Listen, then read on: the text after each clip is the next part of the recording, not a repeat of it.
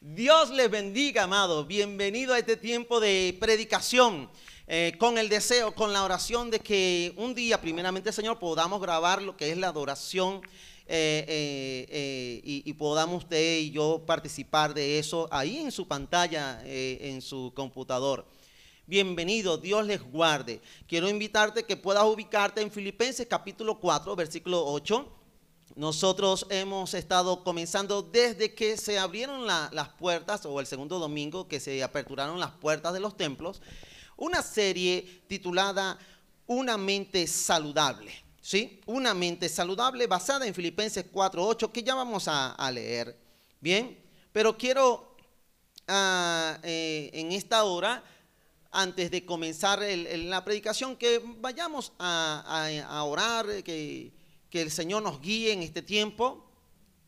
Eh, aunque nosotros oramos aquí, pero los que están en la pantalla ahí en su computador no lo han hecho, así que vamos a orar para que el Señor nos guíe en el estudio, de tal manera que el que escuche la palabra, sea cristiano o no, la palabra haga efecto en su corazón.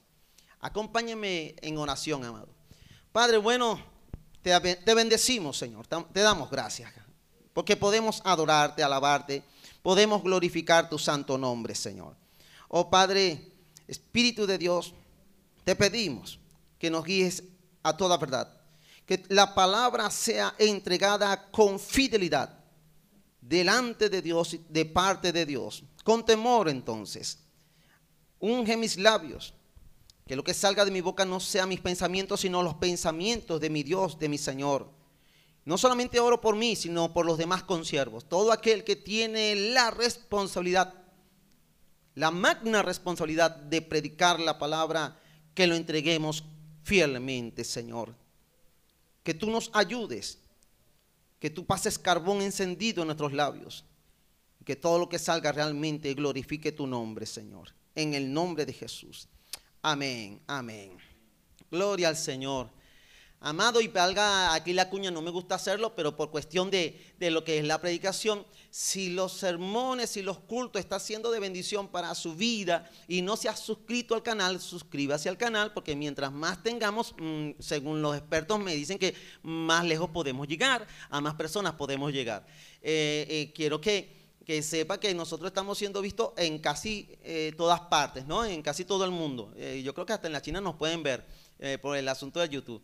Pero en España, eh, Argentina, Colombia, Estados Unidos, Canadá, Ecuador, eh, en varias partes.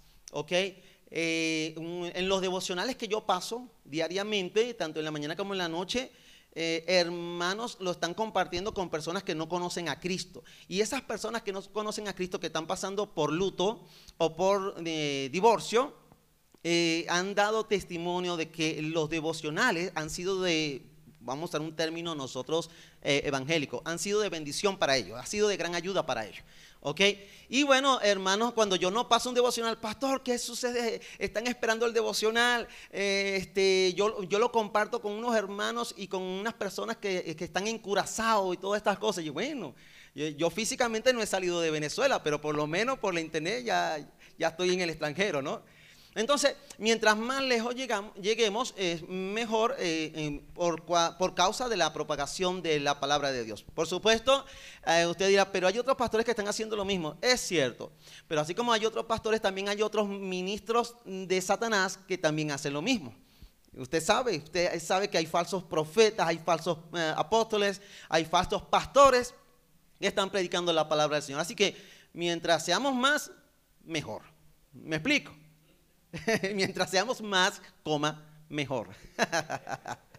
Muy bien, Filipenses capítulo 4, versículo 8. Dice la palabra del Señor. Por lo demás, hermanos, todo lo que es verdadero, todo lo honesto, todo lo justo, todo lo puro, todo lo amable, todo lo que es de buen nombre. Si hay virtud alguna, si algo digno de alabanza, en esto pensad. Y eh, otra vez eh, yo quiero animar aquí a los hermanos porque por cuestión de tiempo no lo pues, yo siempre doy un resumen, pero por cuestión de tiempo no lo voy a hacer. Yo te invito a que puedas entonces revisar en nuestra parrilla, en, nuestro canal, y ahí va a estar todos los sermones que hemos visto, ¿sí? Solamente los nombro, pensando en lo verdadero, Segundo, enfocándonos en lo honesto. Fueron los títulos de los sermones que vimos. Eh, tercer sermón lo titulamos Considerando todo lo justo. El cuarto sermón lo titulamos Perseverando nuestro pensar en lo puro. Muy a propósito de eso de perseverar, ¿ok?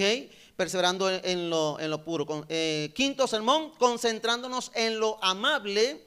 El sexto sermón lo titulamos Considerando todo lo de buen nombre, lo de buena reputación, aprendimos, ¿ok? Y luego el domingo pasado hicimos un alto para poder estudiar el consuelo de su venida, que es el culto de Navidad. Hoy vamos a estudiar el tema teniendo presente todo lo loable. El sermón de hoy, el, séptimo, el número siete, el número perfecto, se titula Teniendo presente en nuestra mente, obviamente, aquí la, la redundancia fonética, teniendo presente todo lo loable, todo lo loable. Fíjense bien que eso es lo, lo, que nos dice al final. Si hay virtud alguna, si algo digno de qué? De alabanza. Bien. Ahora, fíjense que este vocablo virtud en griego eh, se pronuncia arete, ah, como los aretes de una mujer, pero sin la S. Ok, arete. Asimismo, y denota propiamente ese vocablo todo aquello que procura una estimación preeminente para una persona o, algo, alguna cosa. Eh, eh, con el vocablo arete se puede, se puede transliterar o traducir como eminencia intrínseca, bondad moral o virtud, como lo estamos leyendo acá en nuestra Reina Valera 60. Pero este vocablo, amado, es de origen, quiero que sepa, aunque es muy bonito, eh, eh, eh, este vocablo virtud, es de origen pagano. Para que, por si acaso alguno no sabía, el vocablo virtud, que solamente se nombra aquí en el Nuevo Testamento por Pablo y Pedro, en, la primera carta de Pedro, es de origen pagano, este, este vocablo virtud. Se halla una sola vez en la carta de Pablo, repito, y otra que se consigue en la de Pedro. Pero el empleo, el uso que le da Pablo y Pedro, eh, aunque es de origen pagano, el uso que le da es para, para bien, para algo superior, para algo mayor. ¿Sí? Ahora, Pablo y Pedro le dan un uso mejorado de esta palabra. Este es un término, eh, virtud es un término terrenal y humano, ¿ok? Terrenal y humano, en comparación con qué? En comparación con los nombres de las gracias espirituales que el Señor ha dado al cristiano en comparación con los nombres de las gracias espirituales que Dios ha dado al cristianismo, a la iglesia. Entonces, cuando tú pones en una balanza los nombres de las gracias de, espirituales y virtud, mm, bueno, virtud va a elevarse, eh, o perdón, va a pesar más va a pesar más los nombres de las gracias espirituales. Tú has sido llamado por gracia, tú has sido bendecido en todos los lugares celestiales, tú tienes una promesa, una herencia incorruptible, incontaminada, inmarcesible, ¿ok? Son, son muchos los nombres de la gracia eh, espirituales. entonces, en comparación con virtud, obviamente lo que Dios ha dado al cristianismo es mucho más pesado. ¿Vamos bien hasta aquí, iglesia?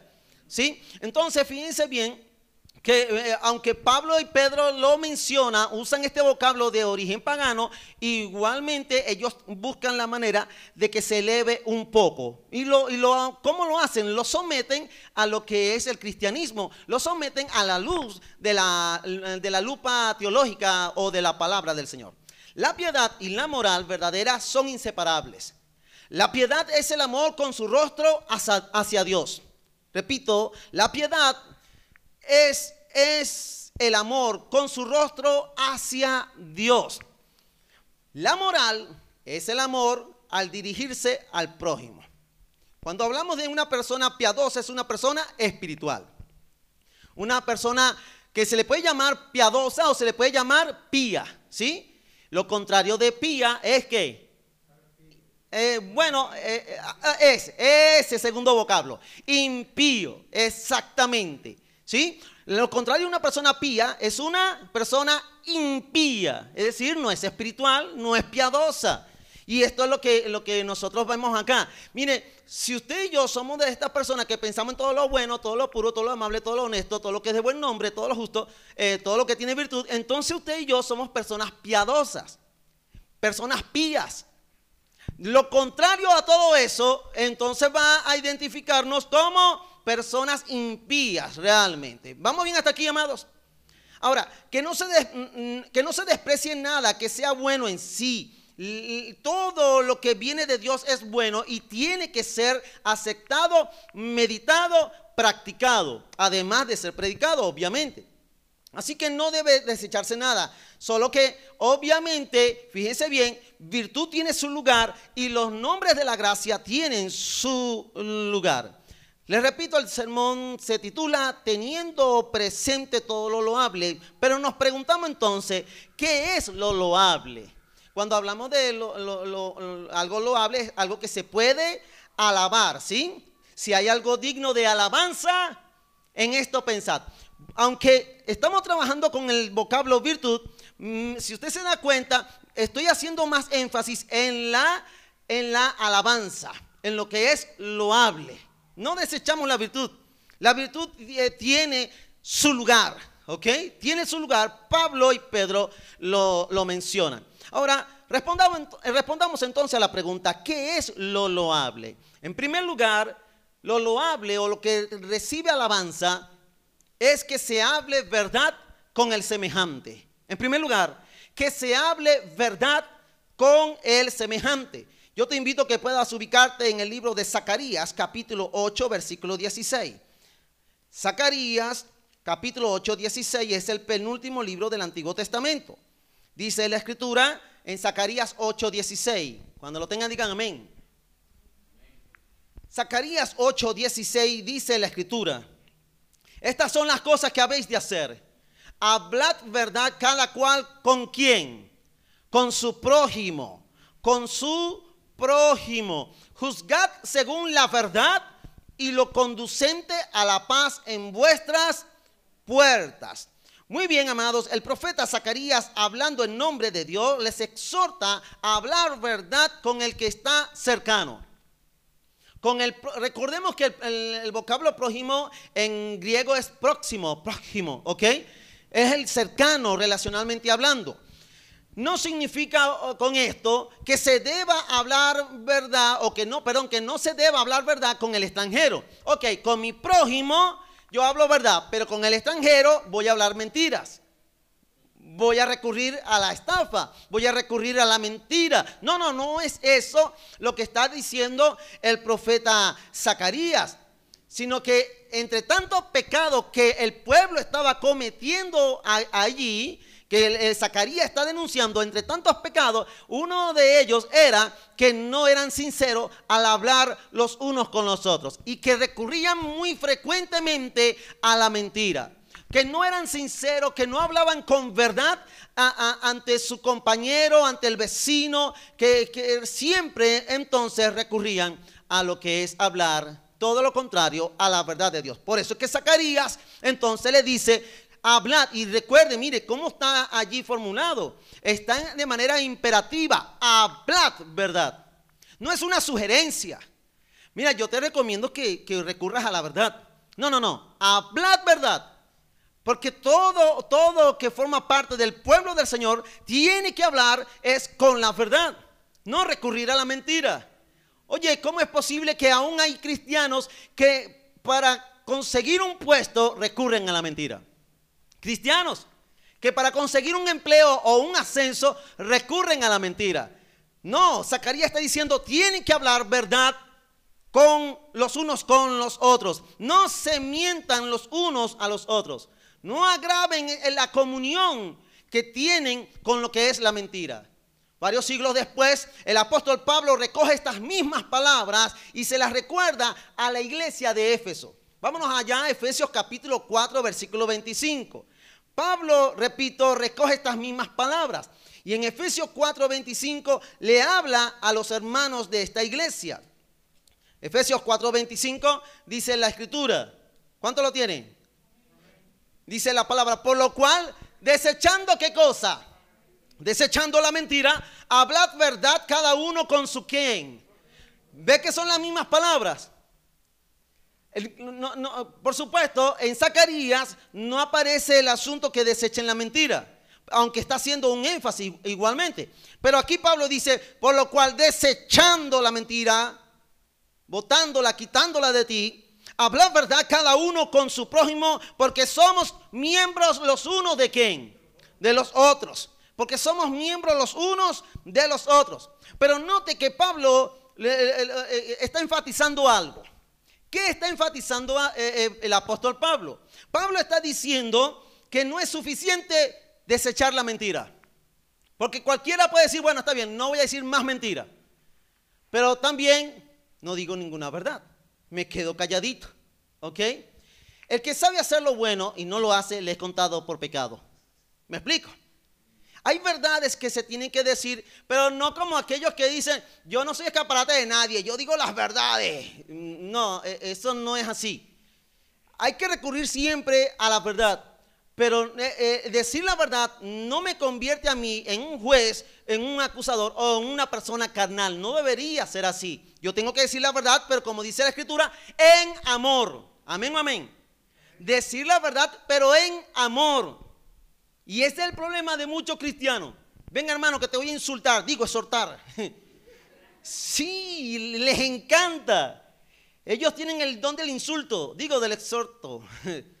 Amados, no, no. Dios nos llama es, oye, sí, hay un error, hay una, hay una falla, vamos a hablarlo, pero vamos a hablarlo en amor. ¿Por qué? Porque somos miembros los unos de los otros. ¿Sí o no, amados? ¿Estamos bien hasta aquí? Bueno, fíjense, no es suficiente dejar la mentira, sino que Pablo entonces enfatiza el hecho de que como somos miembros de Cristo, miembros del mismo cuerpo, miembros los unos de los otros, lo que tenemos que hacer, aparte de desechar la mentira, es hablar verdad. Está bien, desecha la mentira, pero haz algo también activamente. Habla la verdad. No te quedes callado. Habla la verdad.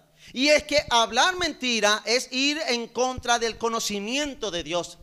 Es ir en contra de su presencia, de su carácter. Dice la escritura en Jeremías 9, 4 al 6.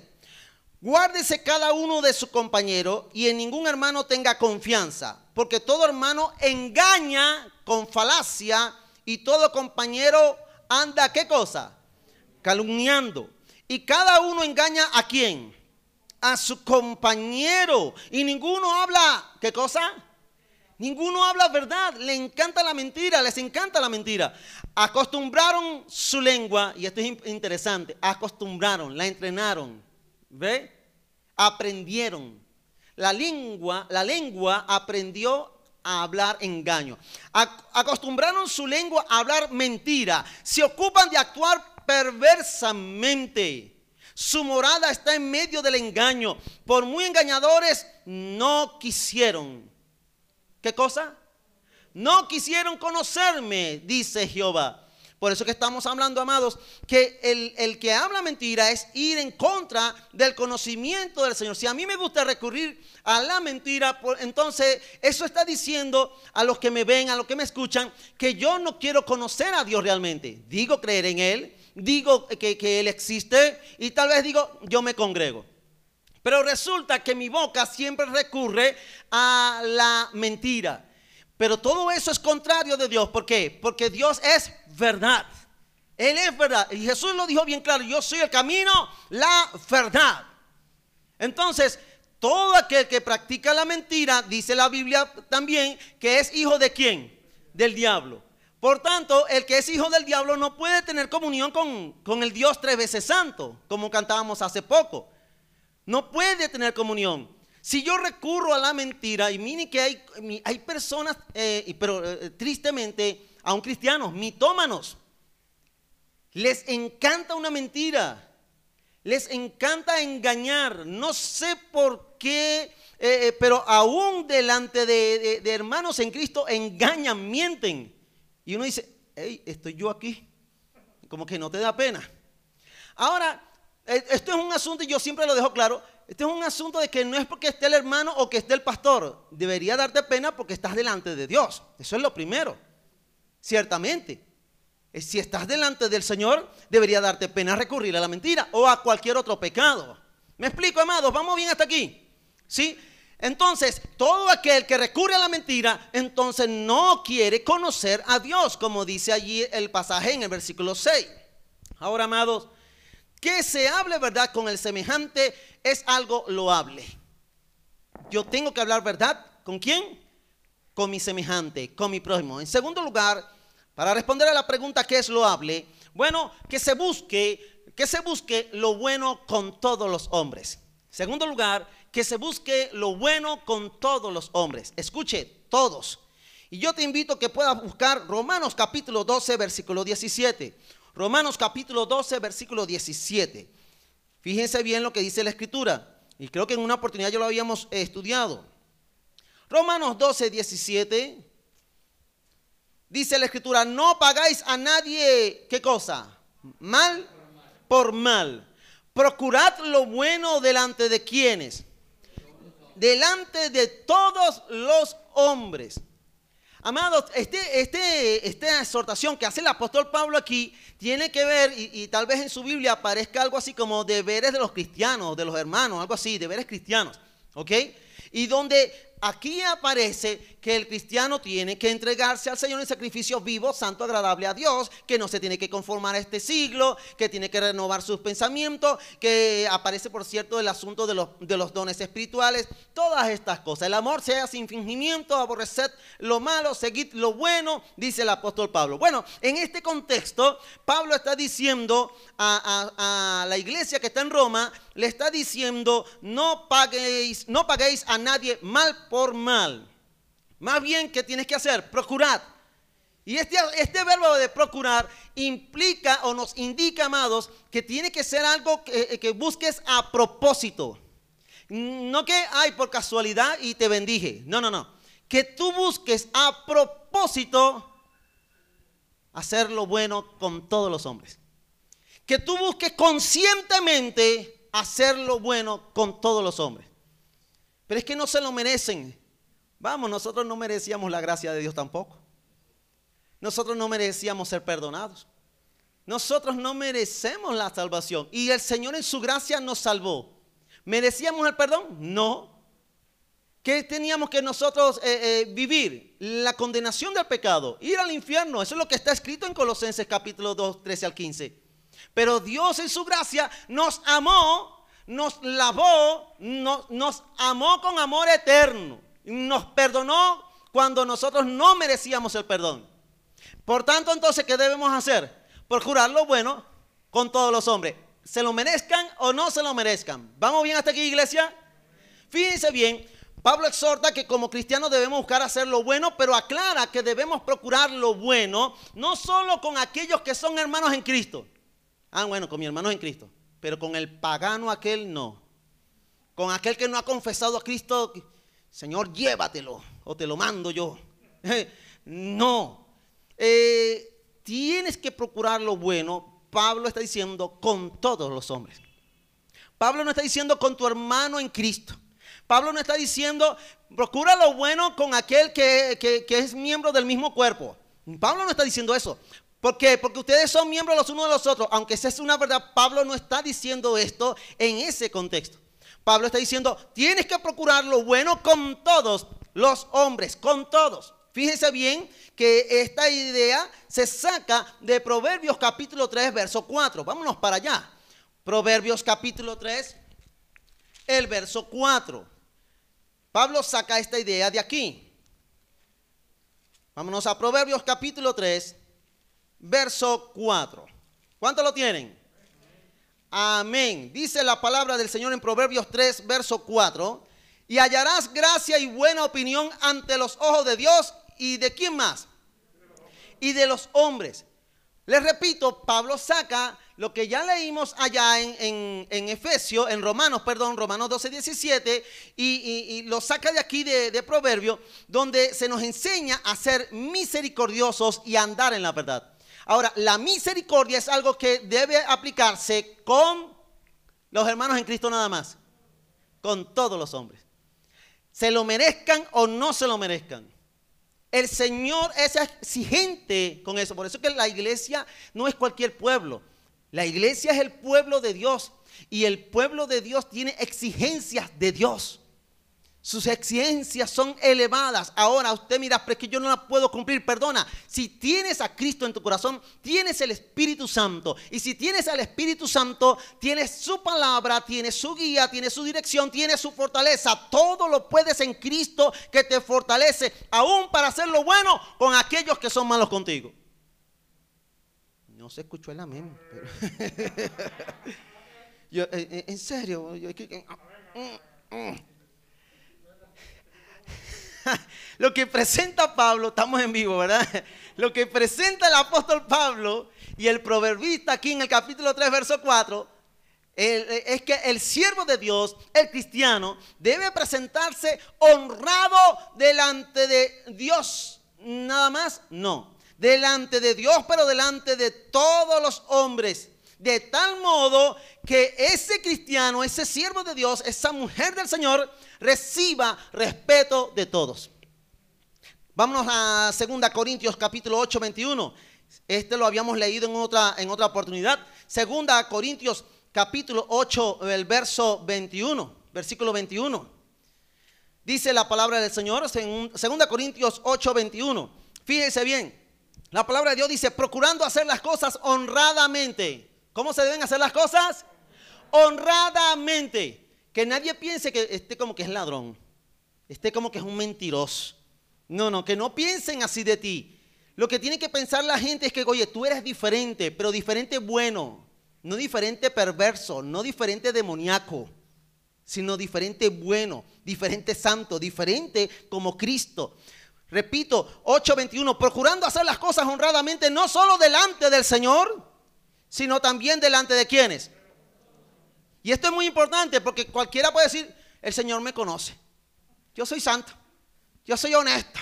Con que Dios me conozca es suficiente. Allá ellos que piensan mal de mí, bueno, a los ojos de Dios estás en pecado. ¿Me escuchaste? Si ese es tu pensamiento, que no, solamente Dios te conoce y que los demás allá ellos, mira, estás en pecado. Como dicen muchos hermanos, arrepiéntete. Porque ciertamente estás que en pecado. Porque si, si, mi pensamiento es que Dios me conoce y lo demás que allá la mente sucia que puedan tener, eh, entonces tengo un problema de, de amor. Tengo un problema en mi corazón, en mi corazón espiritual. Tengo un problema en mi conocimiento con Dios, porque Dios es amor. Y si yo digo que amo a Dios, yo debo amar lo que Dios ama. ¿Y qué ama a Dios? Las almas. ¿Qué ama el Señor? Las almas. Las almas convertidas, claro que sí, pero las almas que todavía no han procedido a la fe, también las ama. ¿Por qué? Porque Él no quiere que ninguno, ¿qué? Que ninguno perezca, sino que todos procedan. ¿Eso es amor o no es amor? Entonces la gente dice, pero es que si Dios es amor, ¿por qué lleva a la gente al infierno? El Señor no mandó a la gente al infierno, la gente se fue solita. Lo que no entiende mucho es que la gente se va sola al infierno. Cuando yo rechazo la gracia de Dios, cuando rechazo la sangre de Cristo, ¿a dónde estoy diciendo que me voy? Para el infierno. Yo no puedo decir, Señor, yo a ti te odio. Señor, yo no quiero nada contigo. Eso sí, cuando me muera me llevas a las moradas celestiales, a vivir contigo. E, eso no tiene lógica. Eso no, Mira, eh, eh, Edgar, tú me caes mal. En verdad no te soporto para nada, pero espero que me invites el 31 de diciembre a pasar la noche contigo. O sea, eh, más o menos. Pero si me cae mal, ¿qué quiero yo pasar la noche con él? Cuando las, personas se caen mal, ¿quieren estar juntas o quieren estar separadas? Lógico. Separados. Entonces, ¿cómo la gente va a decir, Dios me mandó al infierno? No, Dios no te mandó al infierno. Fuiste tú el que se fue solo. Yo debo estar, eh, comportarme honradamente delante de Dios, pero delante de los hombres también. Y, yo y eso muestra el amor de mi Señor. Ahora bien, vámonos al primer libro de Samuel, capítulo 2, el versículo 26. Primero de Samuel, capítulo 2, versículo 26. Y aquí está en lo que es el niño Samuel. Primero de Samuel, capítulo 2, versículo 26. El niño, el joven Samuel. ¿Cuánto lo tenemos? Dice la escritura, primero de Samuel 2.26, y el joven Samuel iba iba qué? Creciendo. Y era acepto delante de quién? De Dios. Y ya, ahí terminó el pasaje. Ah, nos damos cuenta. Y era acepto delante de Dios, pero el escritor dice, y también delante de los. Era acepto delante de Dios y delante de los hombres. Amado, ¿qué es loable? Que se busque lo bueno con todos los hombres. Y cuando eso se hace, tú estás presentándote como una persona transparente, como una persona honesta. Tú estás reflejando el rostro de Cristo, la gloria de Cristo, porque todos los que hemos confesado a Cristo, ¿tenemos la gloria de Dios o no la tenemos?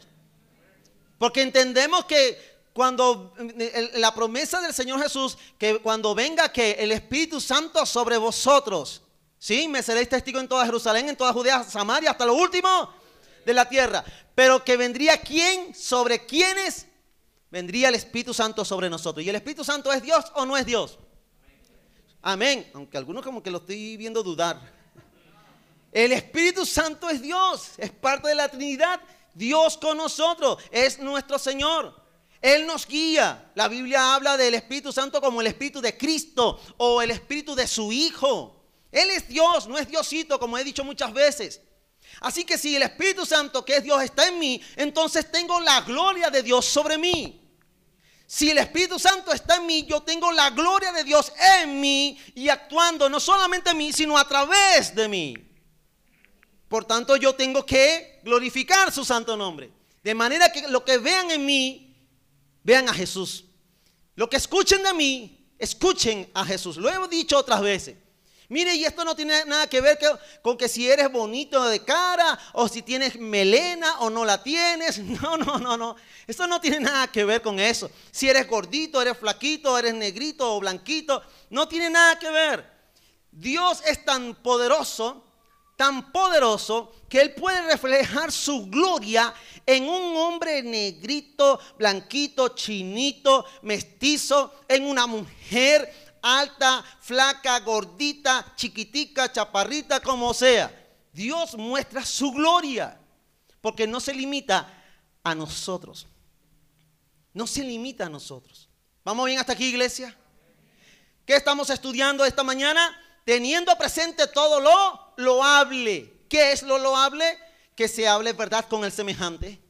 Que se busque lo bueno con todos los hombres Tercero, que se busque compañía que edifiquen. ¿Me escuchó? Que se busque compañía que edifiquen. Proverbios capítulo 2, verso 20. Dice la escritura en Proverbios capítulo 2, verso 20. Así andarás por el camino de los buenos y seguirás las veredas de, los, de quienes? De los justos el proverbista enseña el amar la sabiduría, la inteligencia, la justicia, la equidad, la prudencia y, alejarse de la mujer extraña, de la mujer que tiene marido pero lo deja. Es decir, alejarse de la adúltera. Y cuando el hombre que busca estas cosas como la sabiduría que ya nombré, la inteligencia, la prudencia, cuando él busca estas cosas, cuando él busca la palabra del Señor, ¿qué es lo que va a hacer? Podrá estar en la senda de ¿Cómo es esa senda? ¿Cómo se caracteriza? ¿Cómo se identifica? La senda de los buenos. La vereda de los justos. Y mire, así se llama el, caminar de todos los siervos del Señor. La senda de los buenos, la vereda de los justos. Y es que el hombre de Dios va a buscar la, la compañía de los buenos y se alejará de los malos. Es, es el deber ser. Ahora usted dirá, pero Jesús dijo que no hay bueno ni aun uno. Ciertamente, bueno solamente es Dios. Sí, así es.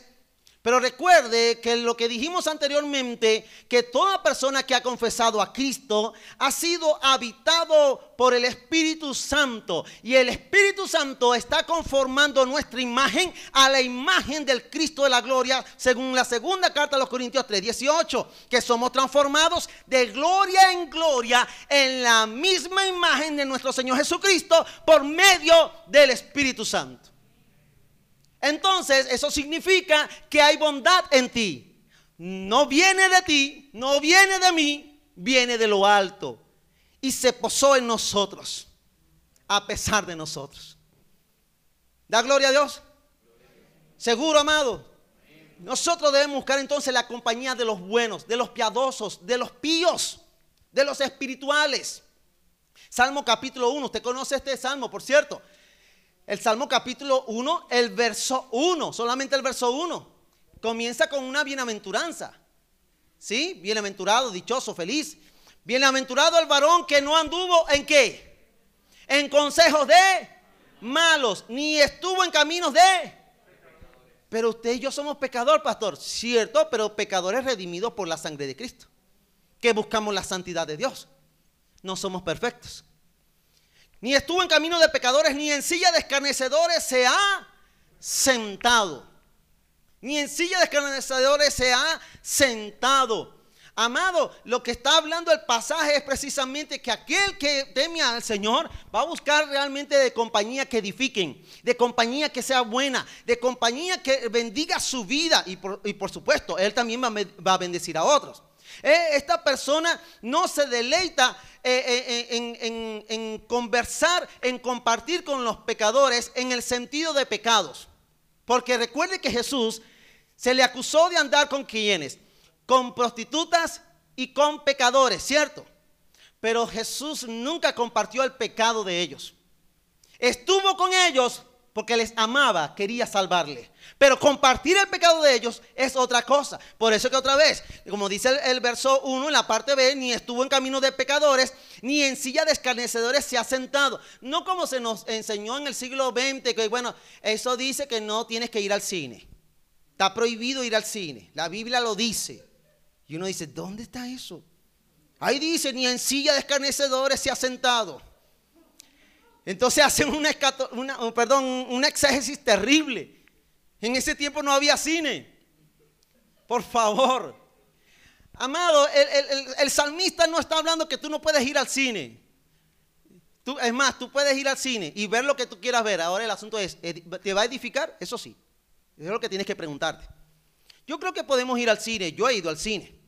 Lo cierto es que el salmista no habla, amados, no habla aquí de cine. El salmista lo que está diciendo es, no compartas el pecado con los pecadores.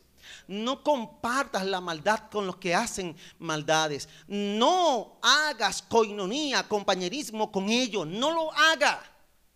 No te deleites en esa compañía. Debemos ser como nuestro Señor Jesús. Queremos estar con nuestros vecinos que no han venido a los pies de Cristo. Está bien. ¿Por qué no? Pero queremos estar porque queremos ganarlos para Cristo. Porque oramos por ellos para que vengan a los pies de Cristo. Amén amén. Pablo es bien fuerte, fíjense bien, que Pablo es bien fuerte con el malo, con aquel que causa, por cierto, divisiones. Tito capítulo 3, versículo 10. Tito capítulo 3, versículo 10. Note lo que dice aquí Pablo aconsejando al pastor Tito, creo que en una oportunidad le dije que Tito era pastor de una iglesia totalmente carnal. El hombre sufrió terriblemente y él pensaba en dejar el pastorado, con, por lo menos con esa iglesia. Yo como que me voy de aquí porque nada, esta gente es mala. Esta gente es eh, cretenses siempre mentirosos, malas bestias, glotones, ociosos. Esa es la iglesia que pastoreaba a Tito. ¿Qué les parece? Mire, amado, nosotros tenemos defectos, pero yo no voy a hablar nunca más así de usted.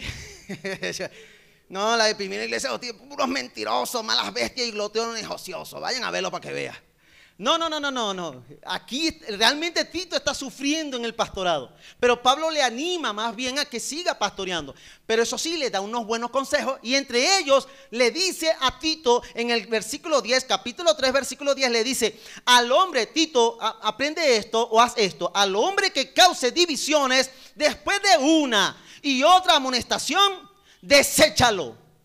Fuerte, ¿verdad? Después de una u otra división, al hombre que causa divisiones, deséchalo. Ahora, quiero, quiero aclarar aquí que Pablo no habla de excomunicar o, sacar de la iglesia al que causa divisiones. No, no se refiere a eso, sino que, eh, como dice en el original, que no te juntes con el tal. Mantén distancia con ese tipo de persona.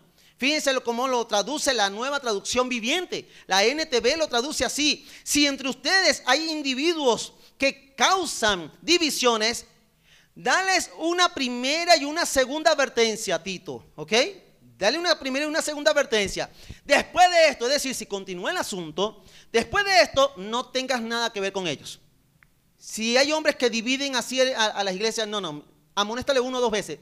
Si no te escucha, aléjate. No tengas nada, no te asocias con ese tipo de personas. Y estamos hablando de cristianos. Pero es que los cristianos tenemos que amarnos. Sí, tenemos que amarnos. Pero cuando una persona está disfrutando el pecado, ya hay que tener una distancia prudencial. Pablo dice, deséchalo. No tengas nada que ver con esa persona. Hermano, usted no va a buscar personas carnales. Si usted es espiritual, usted nunca va a buscar una persona carnal. ¿Por qué? Porque buscar una persona carnal va a hacer que usted retroceda espiritualmente. A menos que esté bien parado y usted sea más bien el que influencia a esa, persona. Pero como dice la escritura, no des la, la miel a los cerdos. No lo hagas, no pierdas el tiempo. Ojo, cuando digo esto y citando este pasaje, no estoy refiriendo que de, plano, de buenas a primeras, tú entonces ya lo desechas. No, se supone que tú vas a, intentarlo, tú vas a orar, tú vas a aconsejar, pero llega un momento en que tú tienes que decir, no, definitivamente yo guardo mi distancia. ¿Vamos bien hasta aquí, amados?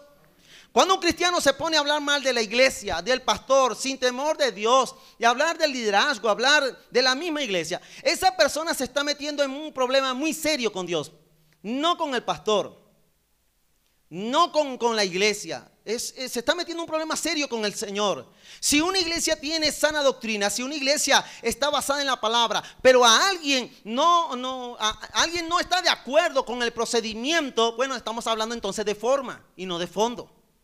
Y en cuanto a la forma, yo tengo que someterme. ¿Puedo dar un consejo? Claro que puedo dar un consejo. Ahora, ¿están obligados a seguir tu consejo? No.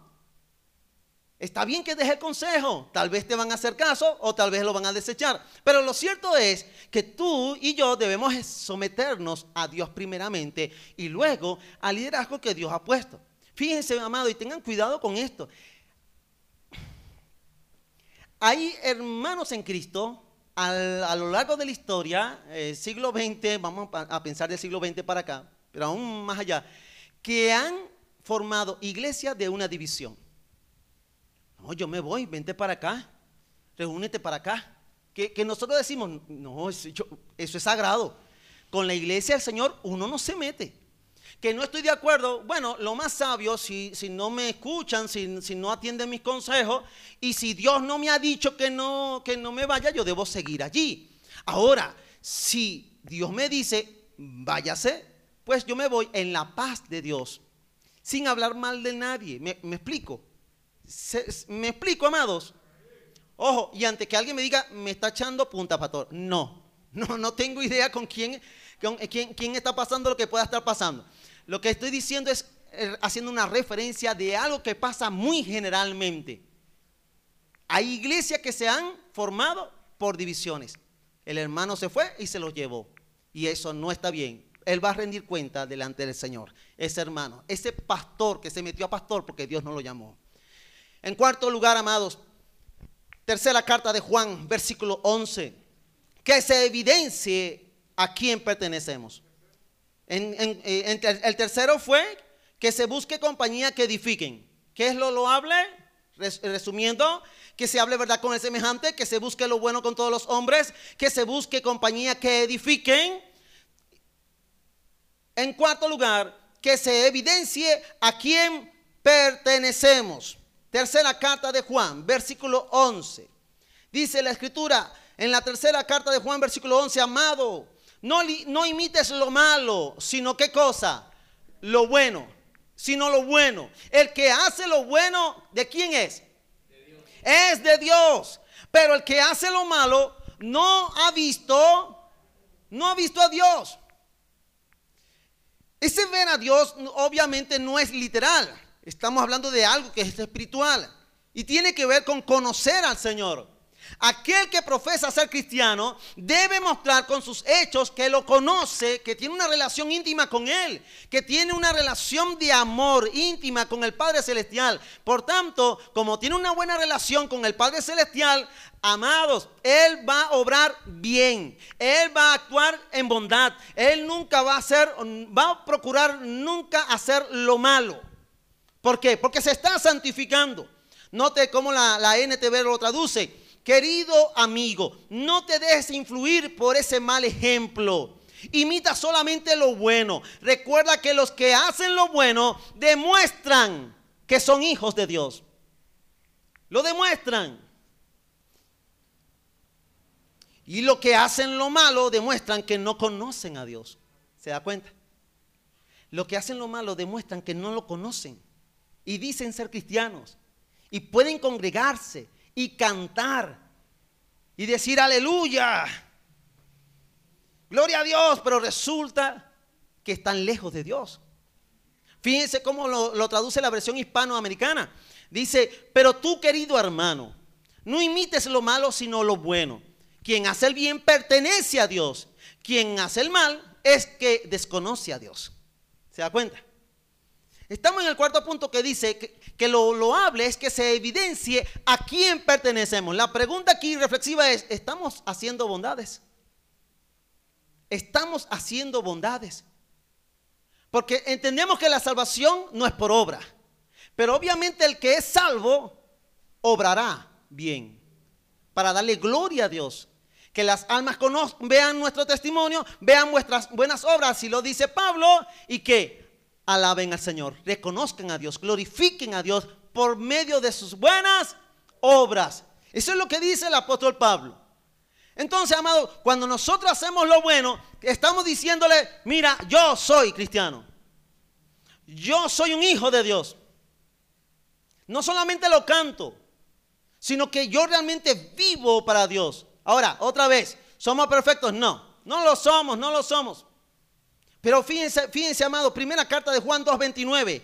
Dice la escritura, primera carta de Juan 2.29. Si sabéis que Él es justo, ¿quién Él? Dios, Jesús. Si sabéis que Él es justo, sabed también que todo el que hace justicia es que nacido de Dios. Otra vez, ¿estamos haciendo justicia nosotros?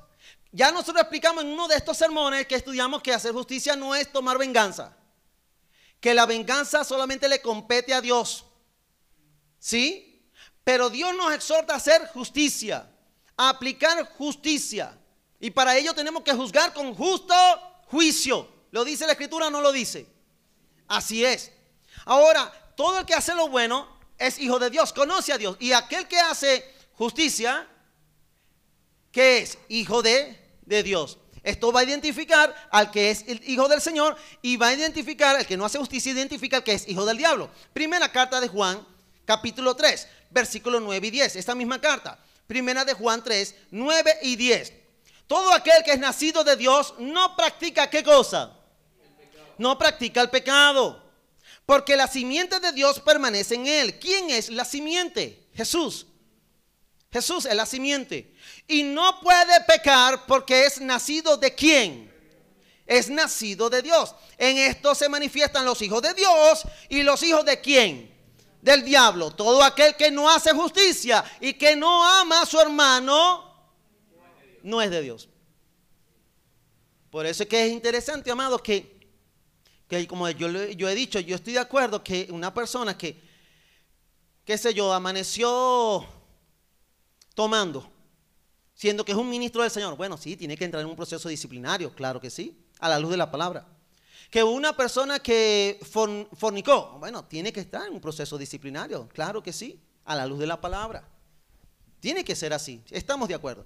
Pero hermano, una persona chismosa que habla mal de su iglesia, tiene que entrar en disciplina también, porque está dividiendo la iglesia está, está envenenando la iglesia. Y la iglesia es sagrada.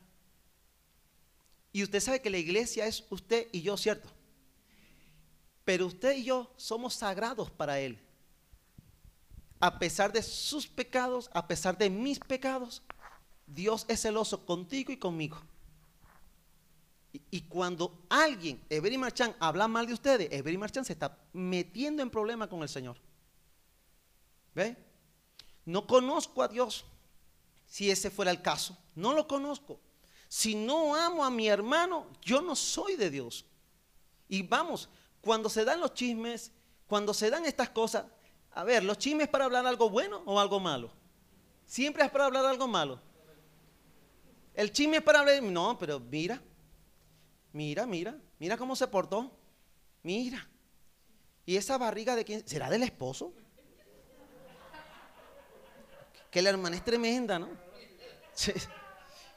Es, es que hay cada cosa, hermano, en la iglesia.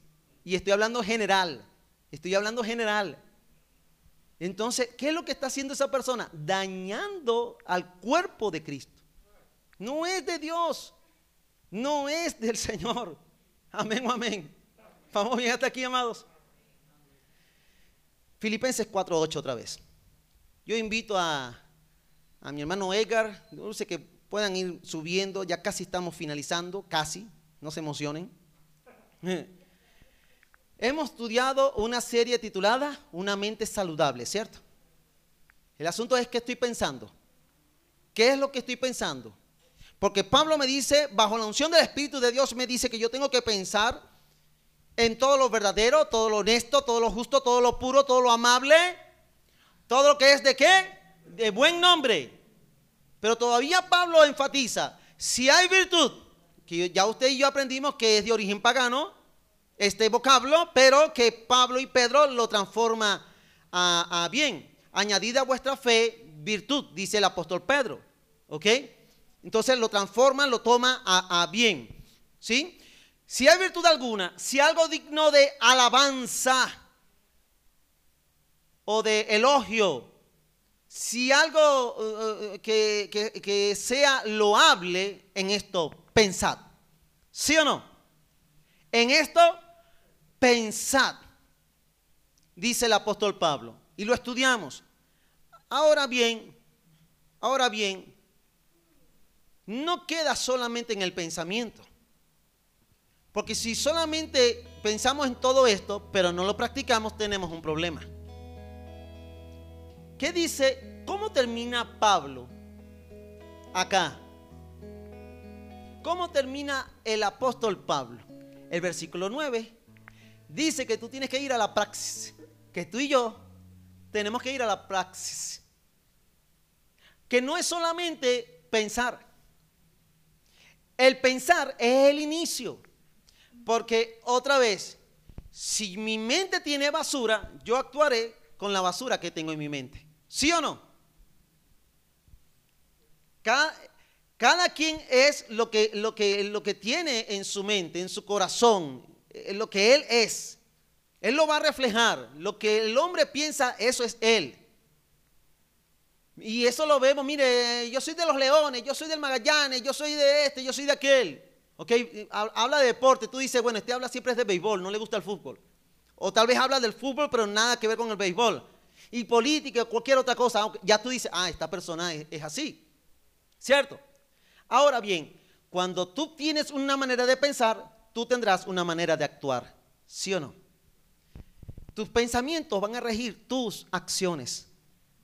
Por eso es que Pablo dice, una vez que él da el consejo que tenemos que pensar en todo esto, Pablo termina diciendo, o continúa diciendo, no termina diciendo, continúa diciendo, lo que aprendisteis y recibisteis y oísteis y visteis en mí. Cuatro verbos. Cuatro verbos. Permítame, permítame, téngame paciencia. Lo que aprendisteis, recibisteis y oísteis y visteis en mí. Pablo se coloca como ejemplo. Ahora, ¿Pablo era perfecto? No. Pablo no era perfecto. ¿Y sabe qué? Esto que hizo Pablo, usted y yo también lo podemos repetir. Nosotros podemos decirle a otros, si estamos haciendo conforme la palabra, hijo, tú lo que tú has visto en mí, tú lo que has aprendido de mí, lo que tú has recibido de mí, lo que escuchaste de mí y lo que tú viste en mí, hijo, hermano, vecino, amigo, eso que tú viste en mí, hacedlo, hazlo. Usted dirá, ¿se alaba a sí mismo, pastor? No, no. Porque, amados, si no se, si no se reconoce eso, sería un pecado. Pablo me dice que ninguno tenga más alto concepto de sí que el que deba, deba tener. Pero debes tener un concepto de ti mismo, ¿o no? Tú tienes que decir, soy bueno en esto o soy malo en esto.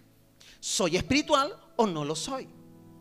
Lo que dijo Pablo, usted y yo, si vivimos conforme a la palabra y conforme a la unción del Espíritu Santo, nosotros podemos repetirlo. Pablo finaliza o continúa diciendo lo que aprendiste y recibiste y, oíste y viste en mí. Esto haced y el Dios de paz estará con vosotros.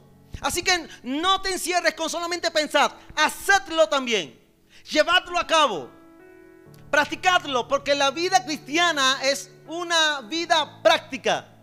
No es que yo creo en Dios, todo el mundo cree en Dios, ¿sí o no? Todo el mundo cree en Dios. Hasta el diablo cree en Dios. Lo dice la Biblia. Pero el asunto no es creer una información de que un ser superior existe, sino que creo en Dios, vivo para Dios, vivo su palabra. No soy perfecto, pero sí soy perfectible. Sí lo soy. Amén o amén. Ahí donde está, inclina tu rostro, amado. Vamos a orar.